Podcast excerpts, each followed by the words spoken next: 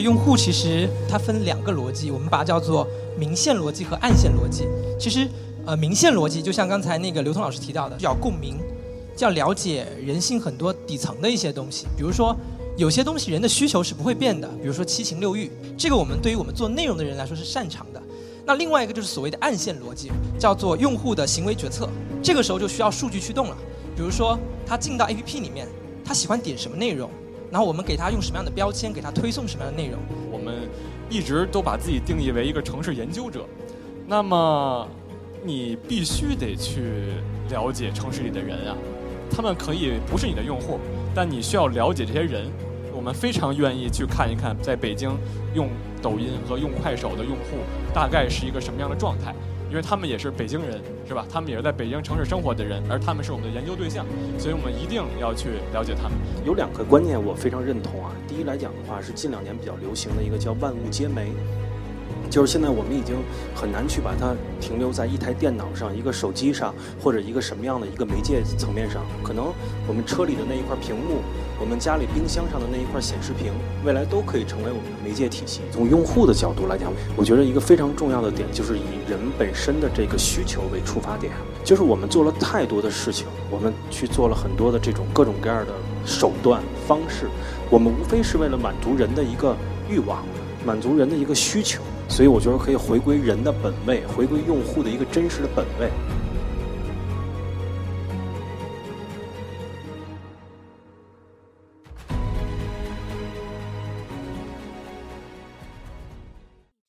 首先谢谢各位老师的分享哈。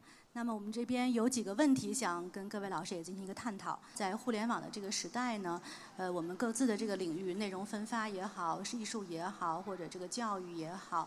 嗯，他们都经历了各种各样不同的这个变化，所以我也想知道各位是如何去呃连接你们的用户，如何去增进和用户的关系，或者你们如何去呃研究这些用户的一些使用习惯的。刘通老师先来哈。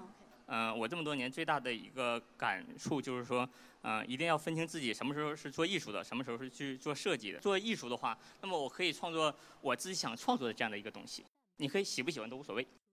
啊，但如果说做设计的话，那么肯定是要设计一个呃甲方所喜欢的一个东西啊。那么这所所谓就涉及到了一个用户。那么当与嗯所谓的接触到一些用户的时候，那么一定要站在他的这个角度去想啊。还有就是说很重要一点就是说要有共鸣啊，因为我觉得一个人只有在对自己感兴趣的这个领域，他才能听进去你说话，看进去你的作品，还有啊能够肯定你的这个设计。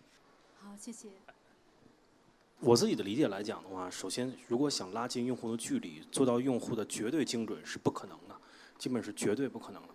我们不会用去绝对精准和标签化去了解用户，我们现在更多的是用用是用这种兴趣的这种方式，因为兴趣来讲的话更人性。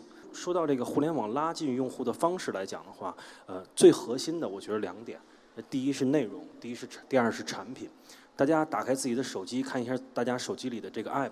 其实真正你喜欢的、你经常用的，一定是那些有用的、有品的，对吧？对你来讲有价值的那些那些产品，才是你真正平时经常使用的。你才能在你和你的手机之间能联系到之间的这么一个距离的这些东西，才是真正能拉近用户的这么一个通路吧？就是这我个人的一点理解啊。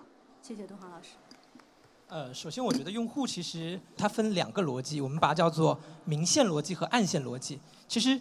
呃，明线逻辑就像刚才那个刘通老师提到的，其实是要共鸣，要了解人性很多底层的一些东西。比如说，有些东西人的需求是不会变的，比如说七情六欲，这个我们对于我们做内容的人来说是擅长的。那另外一个就是所谓的暗线逻辑，叫做用户的行为决策，这个时候就需要数据驱动了。比如说，他进到 APP 里面，他喜欢点什么内容，然后我们给他用什么样的标签，给他推送什么样的内容。那这个东西就会从，比如说，既要结合人性的部分，它也要结合数据的部分来做一个结合。如果说底层的需求是 OK 的，那为什么用户他不愿意接纳你？我觉得很多时候是交付的方式有问题。比如说，阅读的需求是在的，但是为什么越来越少的人开始去读纸质书？说明不是，不是说这个需求变了，而是我们去满足用户需求的方式是不是在跟用户一起成长，与时俱进？但是我们做内容的时候，其实还是有点任性的。我就做自己喜欢的，而且我相信有人跟我喜欢一样的东西，所以大家他们就会喜欢我做的东西啊，所以基本上就是这么一个逻辑。但另外一方面呢，这是从我们实践端是吧？我们一直都把自己定义为一个城市研究者，那么你必须得去了解城市里的人啊，他们可以不是你的用户，但你需要了解这些人。我们非常愿意去看一看，在北京用抖音和用快手的用户大概是一个什么样的状态，因为他们也是北京人，是吧？他们也是在北京城市生活的人，而他们是我们的研究对象，所以我们一定要去了解他们。至于他们能不能成为我们的用户，这个就再说了。那对于我们来说呢，这个我们其实是做 B 端用户的更多一些，我们做办公楼嘛，所以我们精准的找用户和用户增加粘性的这个过程，对我们来说更多的是一个线下的过程，它可能没有一个这么好的一个线上过程。另外呢，就是呃，我们其实我们的产品是很难调整的，像你们可能是说我们通过线上的一些这种调整推广的方式，但是对于一个建筑来说，它呈现可能也就是这样了。像我们这样的空间，我们去做什么样的内容运营，能够更加抓住用户或者客户，或者这个使这个空间更有这个生命力呢？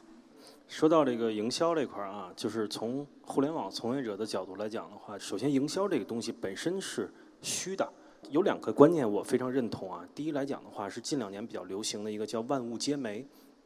就是现在我们已经很难去把它停留在一台电脑上、一个手机上，或者一个什么样的一个媒介层面上。可能我们车里的那一块屏幕，我们家里冰箱上的那一块显示屏，未来都可以成为我们的媒介体系。从用户的角度来讲，我觉得一个非常重要的点就是以人本身的这个需求为出发点。对，就是我们做了太多的事情，我们去做了很多的这种各种各样的手段方式，我们无非是为了满足人的一个欲望。满足人的一个需求。我现在就是要旅游，我就要打开携程。其实这就是我们做互联网的那个最最直接的一个对人需求的一个挖掘。那我们不管做什么样的营销，只要这个东西满足他的需需求，那一定这个营销就是成功的。对，所以我觉得可以回归人的本位，回归用户的一个真实的本位。在我这非常简单，一个是商场，一个是消费者，一个是我啊，怎么样这让这三个人很高兴就可以了。商场要什么很高兴，就有很多人来嘛。消费者怎么很高兴啊？很好玩嘛。这地方很好玩，而我呢，找我来让商场很多人让大家看到很好玩的东西就可以了。在绝大多数人的印象中，折纸就是一个小孩玩的小手工。如果我还是折一个千纸鹤，那我就我的作品就不会放在那个中心去展览了。所以说，想要让大家会有一个让消费者有一个新奇的感觉啊，感觉它很好玩，这个地方不一样啊，我想过来来看，我想来拍照，我想来打卡，在这个深圳城美生活啊搞这个小王子展，每天都有一万多客流量。啊，首先这个这个商场就非常的高兴嘛，啊，而大家都会来看，哇，这有个小王子这展览，大家都要来来拍照，会对这个会有一个情怀，所以大家也很高兴。那对于我来说，哎，我的这个折纸有了一个新的一个展示形式，那么就是对于我来说，也是对这个艺术有了一个新的一种尝试，啊，那么这就是一个三三方都很开心的一个事情。嗯，刚才提到营销这个，确实我们这公众号也在两天前帮咱们这楼做了篇文章。所以，我比较感触的就是在留言里边，很多人都提到了老华堂这个事儿，啊，就是很多人说一眼，哎，这一眼就看出了是华堂啊，然后或者会描述自己跟这个华堂的一些故事。我觉得这里是否可能会给我们一些什么启发？尽管这楼已经不在这儿，而且很多很多年以前了，但仍然会让很多人去回顾啊，很多很多年以前的这个老华堂的这个他和他的互动，或者是这些一些回忆。可以想一想，可能这是一个这是一个点。我们做了书店，我们就开始研究空间，是一个很有意思的事情。在如今这样一个叫做物质非常丰富的一个时代，对用户来说，他不一定需要来卖场，或者不需要来一个消费的地方。为什么？因为有很多比如电商的地方就可以满足他的需求。但为什么这么多人还愿意来？是因为大家其实不仅仅满足于物质的需求，他还有体验的需求。比如说刚才刘通老师和宋老师都提到了有趣，有趣它其实满足的就不是。功能性的需求了，它是体验的需求，它其实不是在营销东西，它其实是在传播生活的方式，所以这可能是我们对于空间的一个理解。对。好的，谢谢。想问一下各位的，在这个行业上面未来的目标是什么？会不会有这个比较大的这个转变？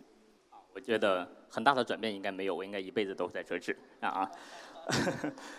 不过，就像我在那个分享的时候说的一样，我可能会不断去尝试以折纸作为载体，为这个世界做更多有趣并且有意义的事情，尝试让这个很古老这项起源于中国的文化能够绽放出更多的一些生命力。我们这个行业如果想大的变化的话，其实是需要坚持的，继续的耕耘，然后真正发现用户的需求。像我刚才提到很多关于内容产品巴拉巴拉等等这些东西，希望自己真正的能做进去，就这个是我自己的。在这个行业的一个目标啊，我觉得第一个是做好内容，这个内核肯定是不变的。但在内核之外，我们要想更多的有两个，一个是把内容做好之外，我们要想怎么去引导传播，让大家来阅读好内容的方式。传播是一直是我今天一直提的，就是读书是一件很好的事情。我们不仅是要帮大家做好读书的内容，也要去传播，让大家喜欢读书这样的一个方式和理念。读书跟空间的结合，有了书店，让更多人在书店的空间里。愿意重新回归到纸质阅读，那我还想，比如说书和建筑的结合，让更多人叫所见即所得，能够感受到阅读这样的一个魅力，这个也是我们将来想做的。这个时代发展这么快，好像有点不，但我也觉得我也不太会转变。我的初心呢，当然就是希望。让大家更更懂城市，更了解城市，甚至是更喜欢北京，那就这么一个很简单的原因这么一个目的。那么我们之前做过教育，现在在做这种设计，然后包括做书什么的。那以后有没有可能做个关于北京的综艺节目？那有一一做过关于北京的游戏，其实有有可能的。但是这个在我看来，他们的目初心或者目目标都是一样的，只不过这个方式是反正有可能会有转变吧。嗯。那城市更新这个，在北京现在也是近几年的一个这个大的潮流吧，应该是这两年是非常热的一个点。那可能未来的二三十年，城市更新也将成为一个这个持续不断的一个这个热点吧。所以我觉得城市更新这件事情，其实在北京肯定是一个重头戏。同时呢，呃，内容运营还有这个未来更多的这个互联的介入、技术的更新、艺术的 IP 的植入，我想对于我们来说。这个都是一个非常重要的事情，所以我也非常希望能够跟各位老师能够在今后有更深一步的这样的一个合作。呃，那么我今天的这个提问环节就结束，谢谢大家。